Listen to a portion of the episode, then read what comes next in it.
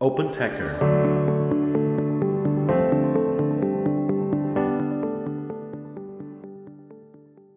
所有的数据库呢，它本身越厚的东西，真的开源的效应会越高。我的观点是，信创和开源没有矛盾。信创核心的本质是国产替代和自主可控，这是信创的本质。企业最大的慈善是什么呀？啊，让企业能活下去。所以呢，呃，没有好和坏，没有对和错。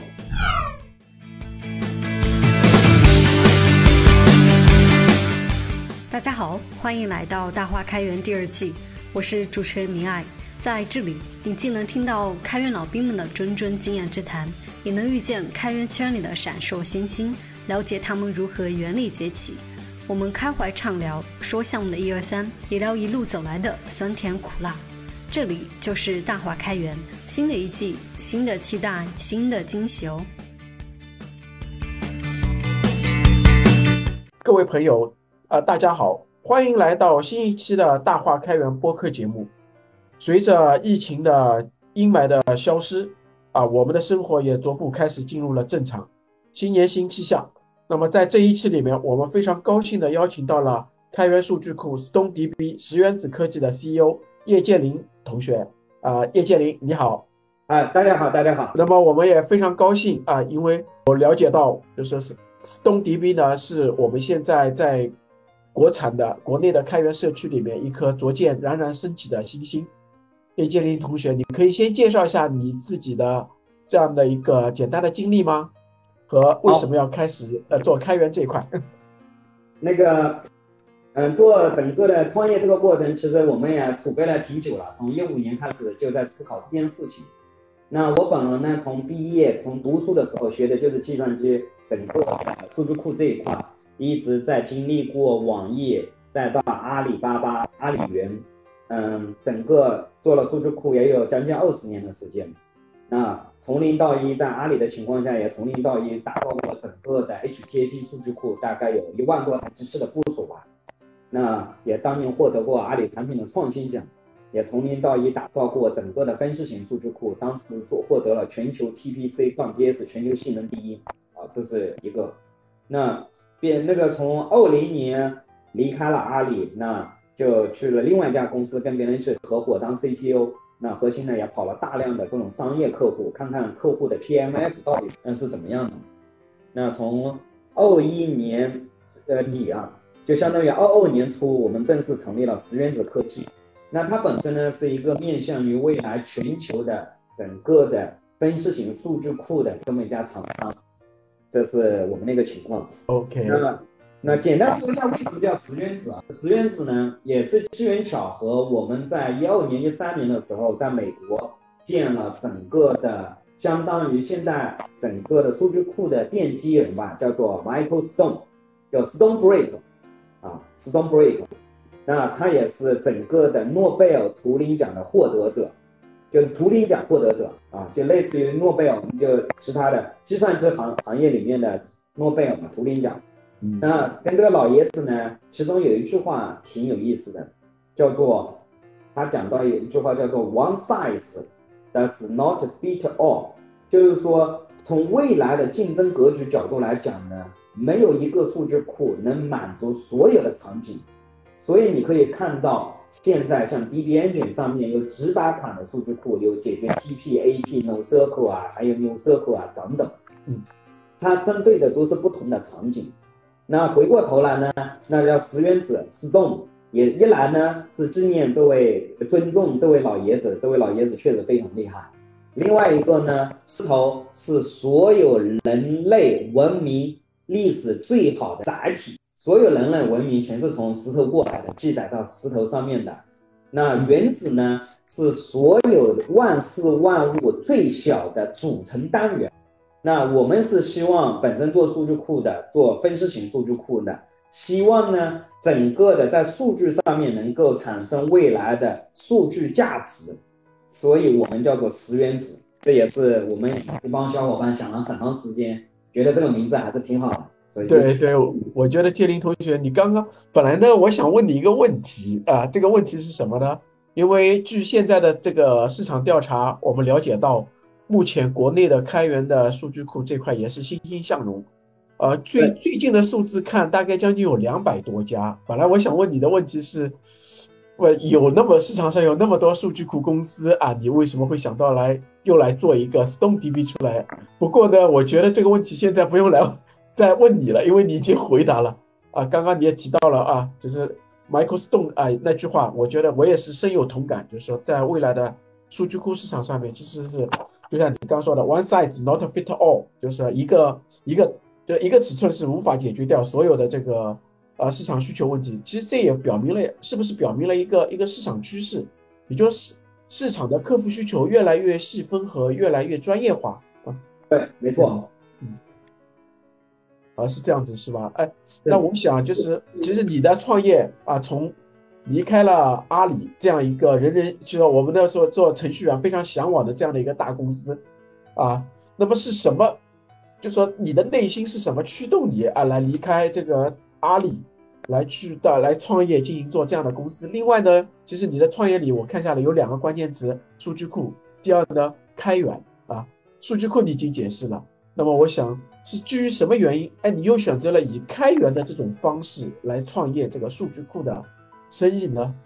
呃，开源这件事情其实，呃，先说说为什么要开源啊？嗯，开源首首先第一个，它本身对企业的发展一定是注意的。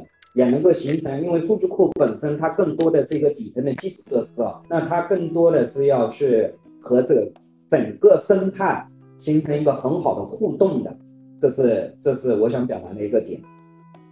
第二个点呢，就是说，嗯，我们先先讲清楚我们到底想哪里，这个也也想跟你跟各位探讨一下，就是说，我们最重要的一件事情，呃，定了一个方向，就是说我们要做一家。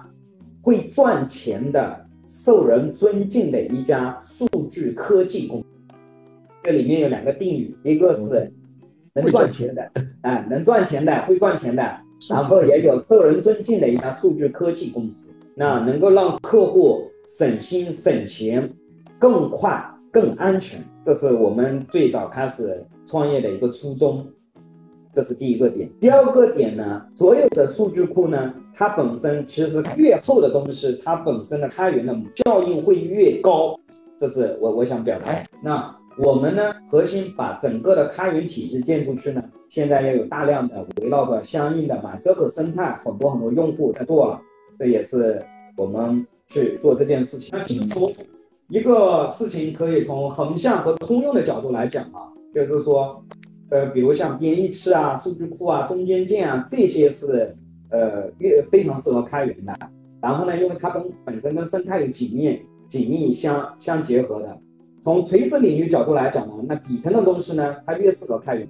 第三个点呢，我们是希望更多的形成一个类似于这个产品能够真正去解决目前社会上买 circle 不能分析的问题，这是我们核心的初衷啊。能够围绕着买 circle 或者 TP 这个生态形成网络效应，所以你可以看到我们在开源，呃五六个月之后，其实就有将近几百个用户在用了，也算是我们的一个比较呃同学们一个比较大的一个成就感吧。嗯，我基本上是这么嗯明白了，建林同学，我想其实刚刚你也提了，客观上来讲，我非常赞同你的一个观点，就是说，呃。哪些什么样的软件啊比较适合开源？其实也并不是说，当然每个企业去选择啊，就是说创业企业或者软件公司来选择开源，有各自的一些战略选择或者一些思考的去去向。但我自己通过观察下来，我觉得数就说底层基础设施类的软件是比较适合于开源的，因为它是容易去扩展生态。所以我觉得在数据库这一块里面，你们选择开源。其实是应该说是一个比较蛮符合趋势的一个一个选择方向。那么你刚刚也提到了啊，通过开源的六个月啊，有你们吸引到了六百多个客户可能来使用。那我想问一下，就是说，呃，在开源下来啊，你自己碰到比如说六百多数据库，在这样的一个数据客户，你们通过什么样的方法获得？还是说他们就是在 GitHub 上面？啊，他们自己就过来了。你们有没有经过一些运营的方法，或者啊，怎么样能够让这些客户，这些客户你有跟是否跟他们进行比较密切的互动？他们会不会来给你们提供一些需求啊啊，就是想了解一下这方面的一些情况。OK，选择的这个客户画像我们选择的比较精准啊。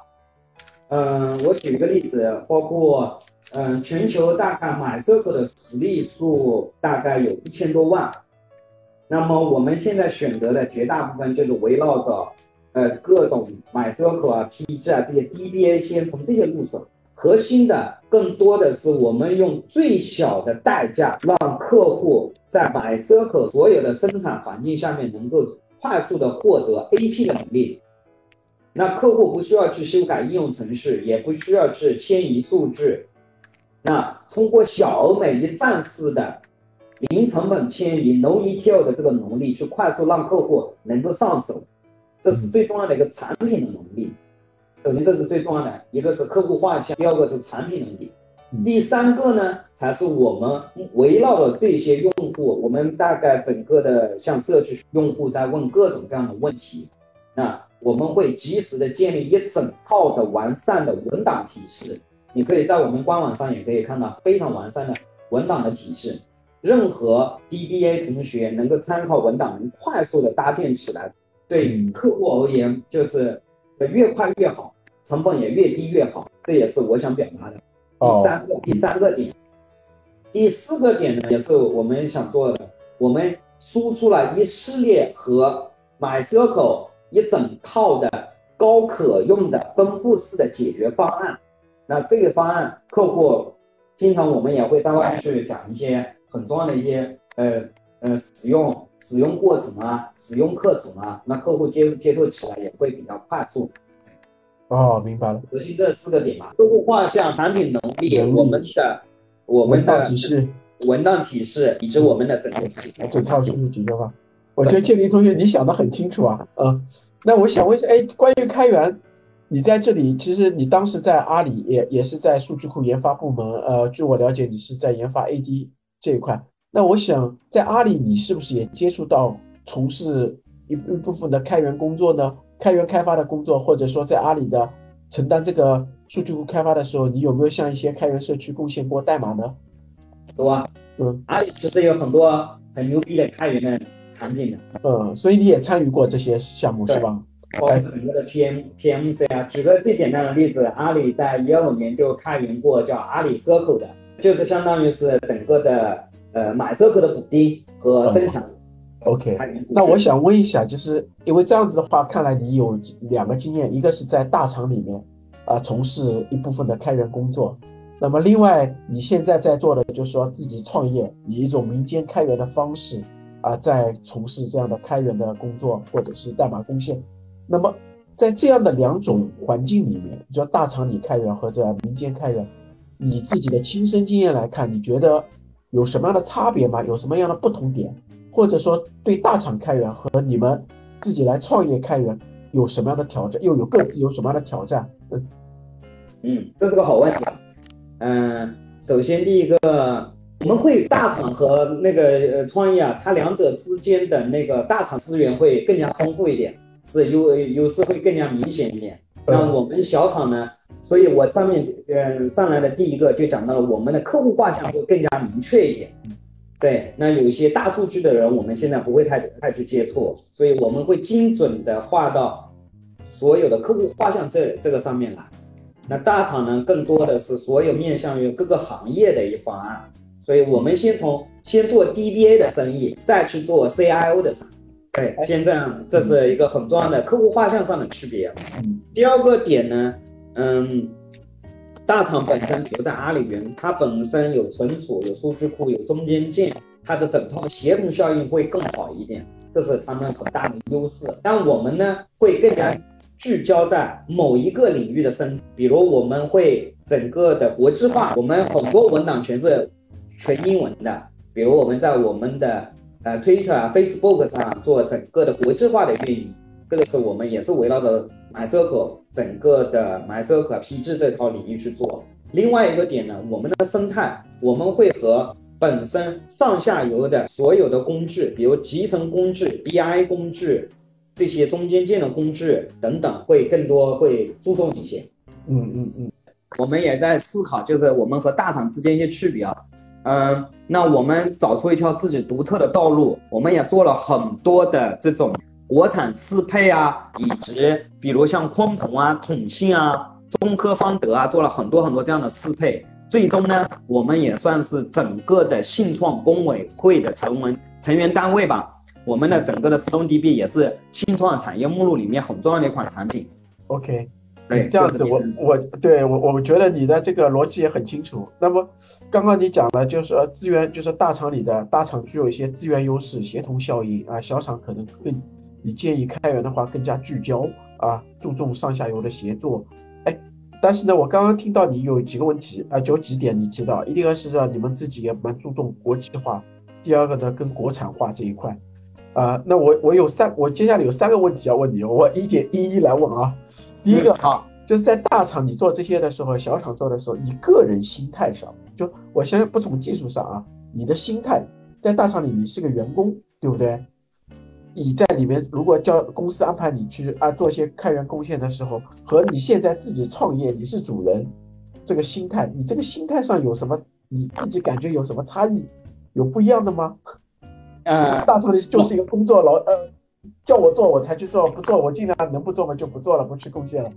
这个非常好的问题啊，那个，嗯，大厂会比较强调 KPI，比如我必须要今年开源用用户要有多少下载量，有多少 star，有多少的整个的用户数等等，他会更加强调这种你要为了这个业绩 KPI 去做啊。那我们创业之后呢，更多的会更加注重客户在使用这个产品的过程中当中，他的问题在哪里？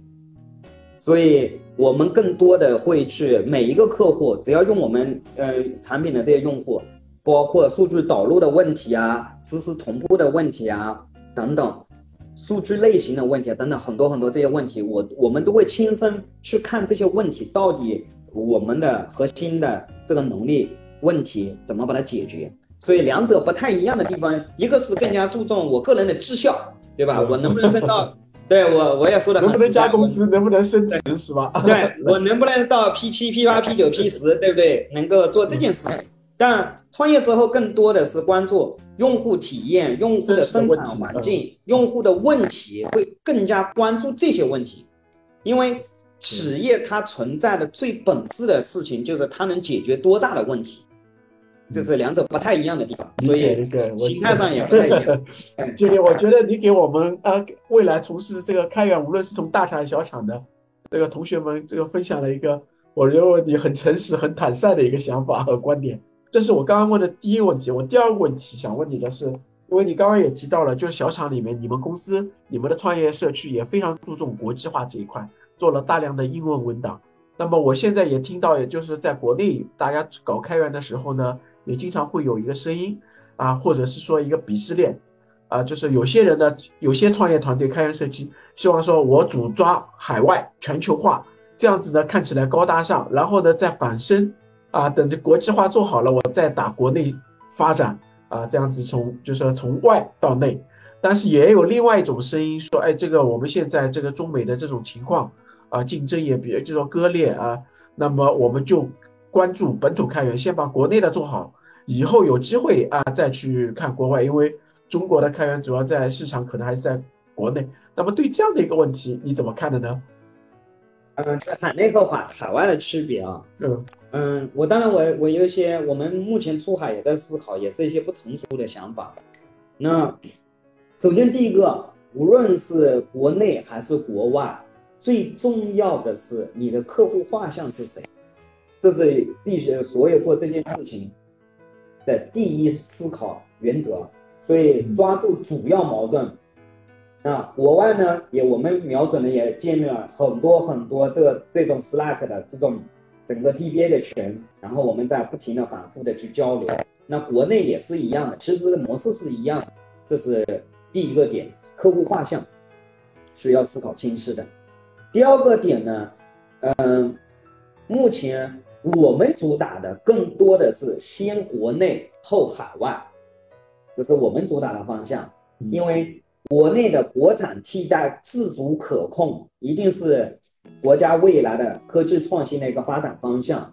围绕着 O 加八加 N，我们先把这个能力、产品能力打磨透了，然后呢，在国外，比如我们现在也有几个海外的客户在用我们的产品，那我们会在 AWS 上去部署，让客户直接使用等等。那这是第二个，我们先国内后海外，这是第二个。第三个呢，嗯，我不是特别想的特别清楚啊。国外呢，嗯，更多的是要建核心的，从组织的角度来讲是要建核心的研发团队呢，还是说我需要在当地 local sales 呢，或者说跟当地的集成商去合作？这个我现在没想清楚。嗯嗯，是，但是有一个点呢，我觉得海外的一些，嗯，所有的那些买 circle 的用户啊，这些其实我们现在想的会比较清楚一点。对，这是第三点比较模糊。嗯。OK，但我觉得，呃，相比来说，其实虽然你刚刚讲第三点没想想清楚，但我觉得你把前两点已经想得很清楚了。第一个，不管我我我也非常认同你刚刚讲的那个观点。实际上，与其说我们在讨论海外先行还是国内先行，其实还是不如我们以关注我们的客户，关注的客户重点在哪里，就说客户在哪里。其实客户在哪里，海内海外其实也不重要，关键是如果我们的客户在。国内或者在海外，那么我们以关注客户的来源啊所在地啊，这个我非常同意啊，非常同意你的这个观点。我刚刚关于在你的回答里啊，我还有第三个小问题，因为你提到了，就是你在在你们做自己的这个款产品的开源的时候，那么为了跟大厂做一些差异化的竞争，那么你也开始就是说做了一些，就是说开辟国内市场，做了一些那个呃信创适配。那么信创适配其实是一个蛮有意思的话题。那我不知道，就是你信创适配做完的这些是包含在开源社区版里的，还是说是放在你的企业版里面的？嗯嗯，企业版和信创没有关系。那企业版，嗯，首先这里面是两个维度啊。就企业版呢，我们开源出去的是一个单机版本，我们企业版是一个集群版本。然后呢，会增加所有的前面讲到的整治、安全。管控服务等等，这是一个。那信创呢？我们是通过我们的企业版去测的。我们从前到后测了很多很多，呃，大概测了有四五个月了吧。整个的性能、功能、稳定性等等，整个都弄下来。我我不知道有没有回答清楚啊？啊，我回答清楚了。我等我，那么我其实我就想再问，呃，就是是跟着跟着你顺着你的回答，我再想问一下。其实你刚刚讲了，呃，就是你的开源版和企呃那个企业版是根据它的那个部署的单机和集群的这个来分类，觉得我觉得这也是一种挺好的商业模式。我这个问题随后问你，就再回到那个信创的那一点上。那事实上也就是说，你的开源社区版已经是完成了一个信创适配啊，通过做企业版的，是不是这个概念？是的。您现在收听的是大话开源访谈节目，欢迎关注、留言并分享给身边的小伙伴哦。添加小助手微信 open_taker 零零七，即刻加入听友群，快来遇见更多同道中人。好，那我我以前呢听到一个问题，就是说也经常有一个呃有一些争论在社区里面，就说开源跟信创到底是一个什么关系啊？因为信创是一个比较。啊，是一个政府导向型的、政策导向型的，还有是管控型的。那开源是一个开放型的，那信创是很讲究，就说在那个安全的。那么开源是一个很开放，那我就是我想也请你谈谈你对开源和信创之间，是不是信创的不能开源，开源的不能信创啊？其实。按我按照我的理解，其实刚刚你就已经回答了，你们是开源其实信创是一个完全不矛盾的事情。对，就是我想听听你的想法。呃啊，对了，这个是我的认知啊，不代表啊 全部的看法。就是说，我的观点是，信创和开源没有矛盾。信创核心的本质是国产替代和自主可控，这是信创的本质。那你比如像去欧啊，去国外的这些，这是新创的。从下面的基础设施到整个的虚拟化，到办公 OA，到安全可控，到整个行业的 O 加八加 N 等等，这些都是属于信创体系的。所以两者之间，我在我看来不矛盾的。OK，很好。对，所以实际上你们也亲身的在在你你们已经有了一个这样的一个一个一个经历，而且已经也做成功了，把这条路也趟出来了，对不对？是，嗯，OK，那你们有没有碰到就是比如啊，因为你拿到了信创，你可能卖到一些国内比较敏感的单位里面，他们会对你是因为是开源的，他们会产生一些困惑或者疑虑吗？还是说这方面根本不是问题？嗯，有一些设置，这里面有一个问题是什么问题呢？是你的外资占比比例会是一个问题。哦，外资占比比例，嗯对，要比如百分之二十，或者说百分之二十五，更多的，比如有一些更机密的地方，它的涉密机机制的字有没有等等，这些会有，但跟开源没有关系。是哦，我懂了。所以实际上，呃按照我这样的理解，我当然我们只是探讨啊，因为有可能呃未来还会有一些这样的。但对我的理解说，说如果做信创企业的单位，其实跟技术本身是不是开源是没有关系的，但更关注的是这个企业实体的形式，主要是外资啊有没有外外国资本的这个介入，是这个概念，对不对啊？OK，我明白了，我觉得非常好，你帮刚刚帮我们答啊。也分享了啊，你们用你们自己亲身的经验分享了，就是跟我们很多开源社区伙伴的困惑。第一个，海外还是出海还是做国内市场，大厂小厂啊，信创开源，我觉得这几点你做都做了挺好的分享啊。那么我接下来，因为我也知道你们刚刚你不断的在提，就是说你们的一个愿景里面讲到了一点，就是说我们的目标是做一个你们的。StoneDB 的目标是做一个会赚钱的数据科技公司，所以在通过你的这个口号，我觉得非常的清晰的看到，就是你们会要做一些明确的商业化和商业模式。那么开源跟商业化之间，啊，开源就是说你们当时是怎么设计的？因为就回到了啊，开源版、企业版啊，你们在定义这样企业版或者定义这样的商业模式的时候，你们做了一些什么样的思考？然后最终。导致你们做出这样的选择啊？这个可以分享一下你们自己的一个心路历程吗？啊，可以可以，这个是一个也是经常被别人问的一个问题啊。嗯，那其实我们基本上把我们所有的呃核心代码两百多万行内核全部开源出去了。那我们自己商业化前面我也讲讲到了，涉及到很多的，比如国密、SOC 审计、管控。服务合规等等，这些是呃属于我们企业版本里面已经有的，这是第一个点。第二个点呢，我们跟客户就是我就卖的企业版，会按照你的订阅模式来售卖，以及按照你的 license 保障，根据你的 SL 保障来进行售卖，是两个。当然有更多很要求很高的，我们目前碰到一些要求很高的客户，有按照参模块进行售卖。是有些模块我是送的，有些模块我是功能叠加的，这样售卖。所以核心的就是说，开源和商业，它在功能点上是有区分的。我们更多卖的是周边的这些高可用的能力，以及安全的能力、服务的能力，这是第一个维度。第二个维度呢，我们的，我们你可以看到，我们在阿里云市场或者统炫云、华为云市都有托管的。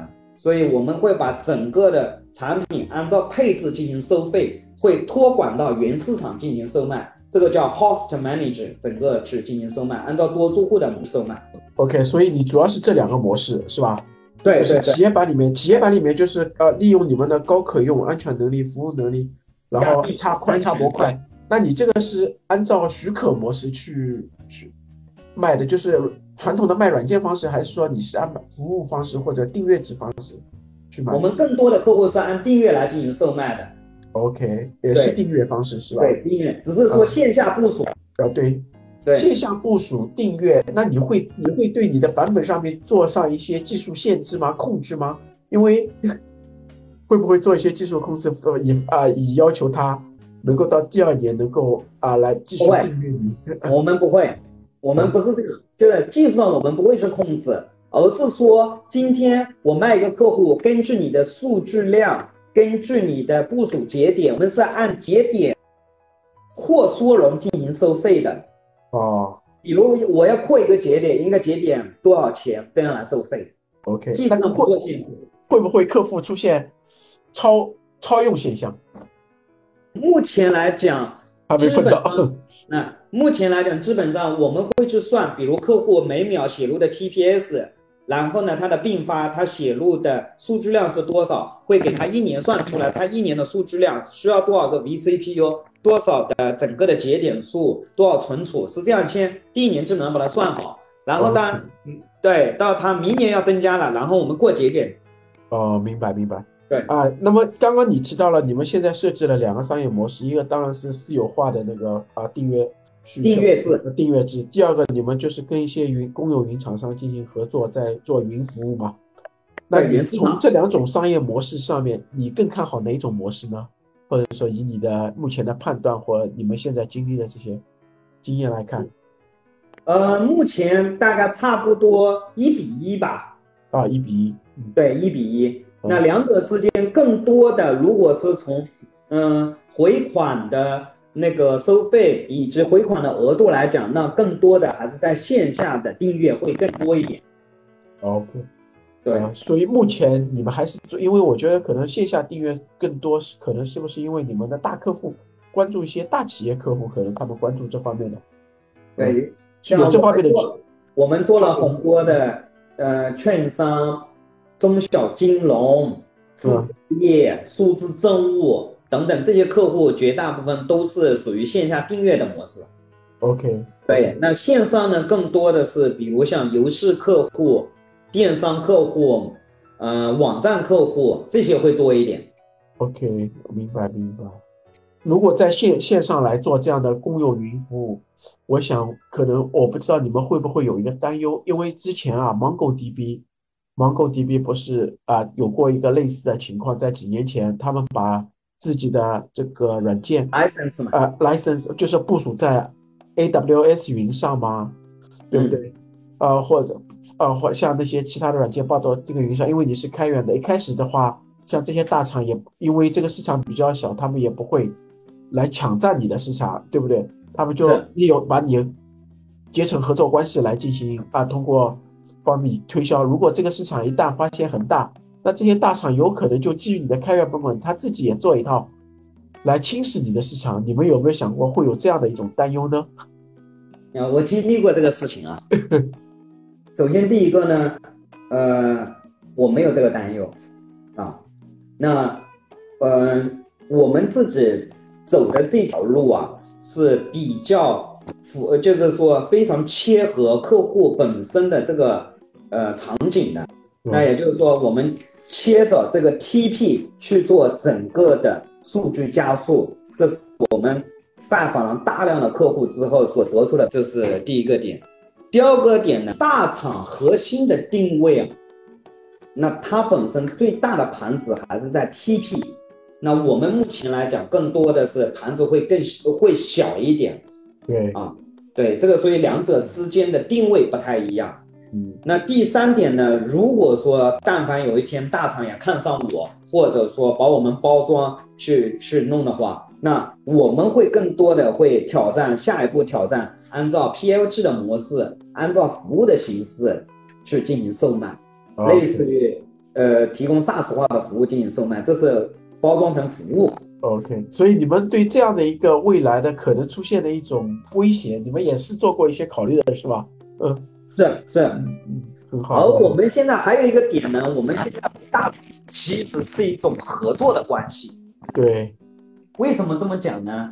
嗯，我们会，比如我们所有的 log date，我们会使用大厂底下的对象存储、快存储这套东西。那整个的原原生的弹性扩缩容 K8s 这套体系，我也会使用大厂的。OK，嗯对，大家理解了，嗯，挺好。所以那我想这样子的话啊、我们就回到到下一个问题。其实啊、在开源创业里面，数据库里面啊、其实刚刚你也提到啊，呃，社区很重要啊、社区，因为开源的一个很大的优势是说能够面啊社会化的研发啊，包括我可以呃找找到全球的力量。你也提到可能说在海外，我可以是不是要考虑啊去找找到一些核心的研发人员？因为你的人才就全球化了。那么在社区，你目前经过你们这么段时间里面，因为我觉得你们的商业化是走的也挺快的，相比其他我见到的啊从开源开始创业的公司，啊，我我必须说你们的商业化是走的这个步伐迈的挺快，那我很多公司可能三四年都一直在慢慢的积默默的耕耘客耕耘社区。那么我想了解一下，就是说在这样的一个过程，你的开社区和你的商业化同步在开展。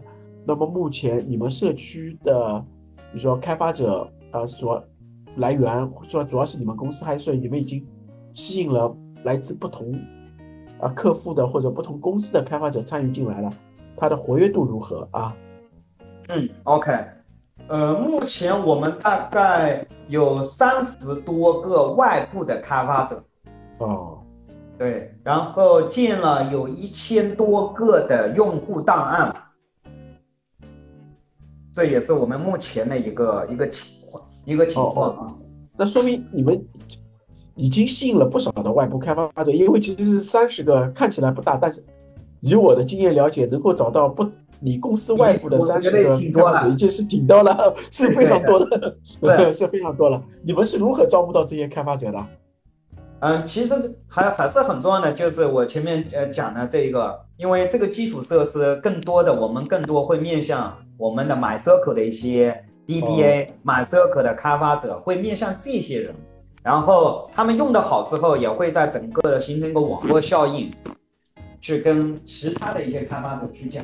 那最近呢，也有很多很多的用户，嗯，去把我们去跟像某某某大厂很牛逼的。HTAP 啊，TP 啊等等，在做详试啊，明白了，练习一点点小小进步嘛。嗯，好的，嗯，那我想问一下，其实这么多开发者啊，那你们肯定也经常会啊，这个这个社区的开发者，你是如何治理？你们有没有一套体系或者管理方法啊？定期的会议、决策机制，哪些功能功能路线图的发展，你们是不是有一个有个技术 TOC 委员会？类似的来管理这样的一些技术问题或者技术决策呢？那你的 TOC 委员会又是如何组成的？还是全部是我我有一张很详细的表啊，我我一张我们的这个从开源的第一天我们就在做这件事情。对，我们开源社区会分成几个？第二个，第一个呢是我们的 PM 呃 PM 呃 PMC 对吧？这是一块。对，然后呢有我们的 Developer Group 一块，还有我们的 User Group。分成这几块，然后呢，developer 下面呢又会分成 mentor 和 container 和 contributor 等等这几层，一层层往下设置的。然后我们公司公司内部有很多的核心的，也是来自于大厂的数据库的内核，那他们会作为第一第一步的 PM PMC，然后去带动整个的社区。比如我们现在有很多很多学生也在很多的在关注我们，因为学校里数据库也是一门学科呃那个学分制嘛。啊，对，我们跟很多高讲到这个，我们跟很多高校也形成了一些合作。哦，哎，你这个学生你是怎么招募来的？也是说他们自己啊，这个循着你们的这个品牌或者是技术影响力、社区影响力过来的吗？嗯，这个是我们嗯先前也积累了一些经验，我们会去和各个高校去讲我们，因为高校里面要学呃那个数据库系统嘛。对吧？计算机学院要学数据库系统，学操作系统嘛。嗯，那就跟当年我们学计算机的时候会去学习 Linux 一样。那我们的源码全部会给到他们，让他们在整个的技术能力提升。哦，所以我们会定期的跟高校去做整个的技术分享。明白，明白。呃，刚刚其实我刚刚听到你啊，你们的技术社区的治理的结构，我先。不说这个实际情况怎么样，但是光听你描述了你的这个架构，PMC 啊，Developer Group 啊，User Group，我觉得你的这套啊社区的运营方法是很有章法的。你这个章法的经验是来自于阿里里面的这些经验，还是说你自己从社区其他的地方学习来的？我感觉背后有有高人指点啊。其实两个你可以看一下，像做的好的两个开源的，一个是卡夫卡嘛。对，卡夫卡以及那个像 DataBricks、Spark 这一套嘛，嗯，那我们是深度的，我们的同学是深度的把他们的整个的体系去梳理过的，包括我们提交代码、修复 bug、提交都有审核机制等等这些，我们都是学习他们的，这是一个点。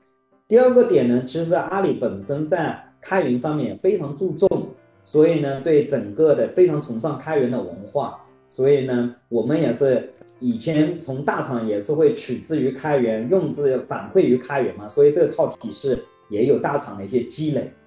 嗯嗯嗯嗯嗯，非常好，非常好。所以我觉得以后有机会也可以，因为我们事实上我看了一下，在中国啊，虽然很多人对开源很，就是说创业者对开源很感兴趣，但我接触下来，非常多的开源创业者其实。对社区的治理、社区的运营都还是还是小白一个，呃，我觉得建立你这样的一些经验，有可能以后可以通过我们的这个活动也呃这个播客也好，或者是未来我们可以一起多交流分享啊。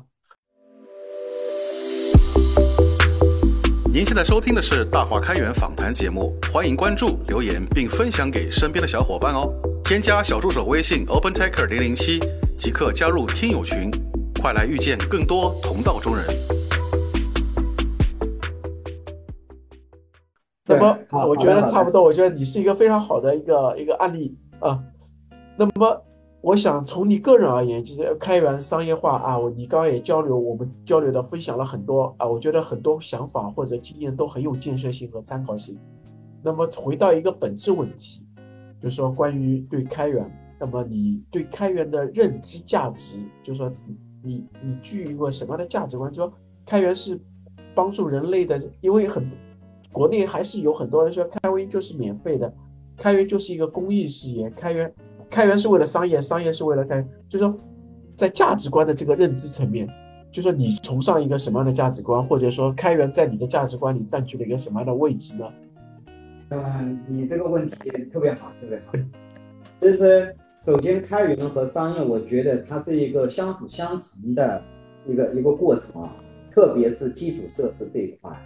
那我们也做了一些探索和思考，不成熟啊。那么，嗯，整个的价值观体系呢，嗯，还是回一定要回到那个另外一个问题，就是说我为什么要开源？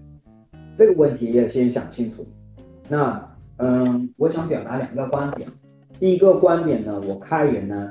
是本身我们内核的技术，也算是我们核心技术的一个体现，几百万行的内核代码，希望呢，嗯，所有的买 circle 生态的或者 TP 生态的这些用户呢，能够去解决极低成本的去解决整个的 TP 的实时的分析，所以第一点是想去表达去引领这个发展方向，对我我我希望。能够做到业界的唯一啊，这也是第一个点。第二个点呢，也是考虑我们整体的商业化，包括我们的商业模式、产品矩阵以及整个的像引流啊、产品迭代啊、生态建设呀和人才的输入啊等等，这也算是我们围绕着商业化去布局的一些思考。所以，嗯，因为，呃，我我我差不多就这两点吧。啊，我我觉得很好。其实我觉得你还是属于中国的这个我们的务实主义者和实用主义精神。其实开源本就是说，当然因为这里不存在哪一个好或者哪个对，因为我昨天还跟啊我一个朋友，就是也是开源界的朋友在聊啊，就是关于 Richard Stallman 的自由软件、开源软件啊几个词，就说到底是啊就说啊自由开源或者其实他他们把这个分了，我看了一下 Richard Stallman。特地到他的网站上去看了一下，他实际上把这个分成了三派，三个派别。第一就是自由派，自由派自由软件派，就是说这个东西就是啊我们做的，因为 Richard Stallman 本身对开源是有一些想法的。那么第二种是就是说就是纯开源派，就是啊开源就是为商业服务的。还有一种派呢是什么呢？就是中间派或者中立派，就是自由和开源。其实或者开源于商业本身就是一个就是啊可以同时并行的东西啊。那我只因为我们中国人的这个中庸精神下面，其实本质上就像我说，商业任何的任何的企业，我既然我们是在创造一个企业啊，那么创造企业的价值，它是本质上是离不开离不开这个商业的。但是当然提供了一个有效的基础设施、基础方法、一个底层逻辑啊。哎，我觉得一方面在实现商业价值的同时，又能够利用开源的这个分分享精神，能够推动社会创新。我觉得这两件事情其实本质上也可以是并行的啊。所以在这一点上，我的观点跟建立你的观点也差不多。嗯，所以开源跟商业其实是同行。所以我们 OpenTech 社区呢就有一个，我们有一个口号叫“自由与规则同在，免费与商业共生”，然后开源啊，这个科技普惠啊，让世界成为更美好，这是我们的一个想法。嗯，这个非常好，非常好，啊，非常好。那另外，其实也啊，我看到你们也是在成立一开始就募到了一些资本来支持你们的这个企业的发展，啊，发展。那在这一块里面，我想问一下你，就是对于资本啊，你认为就说你因为因为你们一开始就募了这些资本，那么对开源创业的过程中，资本的介入啊，或者说什么样程度的介入啊，你有这方面的分享吗？或者是有一些经验教训可以跟我们未来啊社区里想要创业的同学可以分享一些你的想法吗？啊，嗯，你说资本和开源之间的关系吗？对，就是。对，开源在开源创业的过程中，就说因为是马上就要去拿资本的，还是说我可能先把社区啊或者这个产品做好一点，再去拿资本？那么这有，因为我看到在海外，比如说呃前两天 ClickHouse，ClickHouse 的这个经验是，他其实把社区做了将近十年，对，我做了十年以后，然后呢，在在去年还前年啊，就才是开源去募集了资本。但我看到的呢，其实在国内，因为可能因为开源的这个赛道或者比较热门，所以很多，哎，我说我开源创业了，所以就马上去吸引了一大批资本进来啊。但其实资本的当然一方面是助力，但另外一方面他们也可能会对你提出很多要求。但开源注定是一个漫长的过程，比简单的商业创业肯定是一个路路径更长，所以我觉得。就说资本的选择，或者对你们啊，或者你选择什么样的资本，你们有没有这方面的经验可以来分享？呃，说一点嘛，核心还是回到你企业到底要去哪里。啊，开源其实是一个希望能够让企业发展更好。我我讲一个讲一句话，就是说，企业最大的慈善其实是盈利。啊你有点资本家的那个想法啊，这个是对，但是企业最大的慈善是盈利啊，那让企业能活下去。所以呢，呃，没有好和坏，没有对和错。那我们先讲我们啊，我们更多的前面我也讲到了，我们整个企业的一个定位是希望能够做一家能赚钱的、受人尊敬的数据科技公司。所以呢，开源呢也是我们去。把我们最内核的技术去把整个生态建设起来，这是我们最终呃最开始的初衷。那随着用户越来越多，那它本身对整个很多的企业级的功能的需求也会越来越强烈。那我们在这个基础上呢，发展成了我们的企业的版本，这是一个点。第二个点呢，就看能坚持多久吧。如果说你不拿资本，或者说有很多的用户。嗯，在使用，如果你能一直坚持下去，那也是挺好的事情。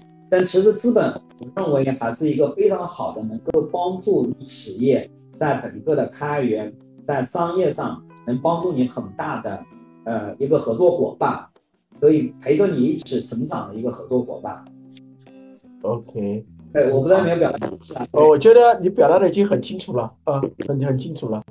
啊，就是企业最大的慈善就是盈利。我觉得你是一个非常具有商业精神的这个呃开源创业者 啊。因为今天我想我们的也跟啊我们建林同学啊交流了很多啊，我们建林同学利用自己亲身的创业经验啊，在数据包括开源的这个社区的建设经验，给大家其实做出了很多有有建设性的分享。从我个人角度来说，你看从无论从啊。为什么要做开源啊？为什么要做企业啊？海开源的海外和国内啊，开源和信创，开源社区的治理，我觉得做多了非常有价值的这个呃介绍。那么在这一点上，我也希望就是说能够对我们的呃同学们，其他同学们有一些更多的这个经验经验借鉴啊。那最后有。我我想在我们结束我们的这个节目之前，我也想请这个建林同学给我们分享一下，就说呃，用一句话总结一下，或者就是说你对未来啊你们公司的，或者是对整个中国开源的发展的一个祝福或者寄语吧。我这个也是临时想的啊，啊，是临时想，没事，我们就是呃随便发挥。那我就用一首那个谁，呃，苏轼的一首诗吧，嗯，叫做“竹杖芒鞋轻胜马，谁怕一蓑烟雨任平生”。那代表的是我们从一点点点滴滴，围绕着客户的场景、核心价值出发，一点一点。能够去把它做的成为一家伟大的科技公司，我我想表达的用一首诗来表达。林子祥，我们我们的建林同学还是一个这个文学爱好者，对，但是这句呃这首词非常豪气啊，这个非常豪气啊。我们苏轼也是我喜爱的一个人，我觉得非常好。那我最后也祝福我们的石原子在开源的道路上啊越走越宽，在商业化的道路上越走越越成功。啊，做出一个用开源打造出一个成功的石原子啊，数据科技企业，然后谢谢谢谢谢谢啊，这个赚到赚到了足够的利润，就是你们企业为社会做的最大的慈善。借用你的话，好，谢谢，谢谢我们的建林同学，谢谢。那我们今天的节目就到此结束啊，欢迎大家关注。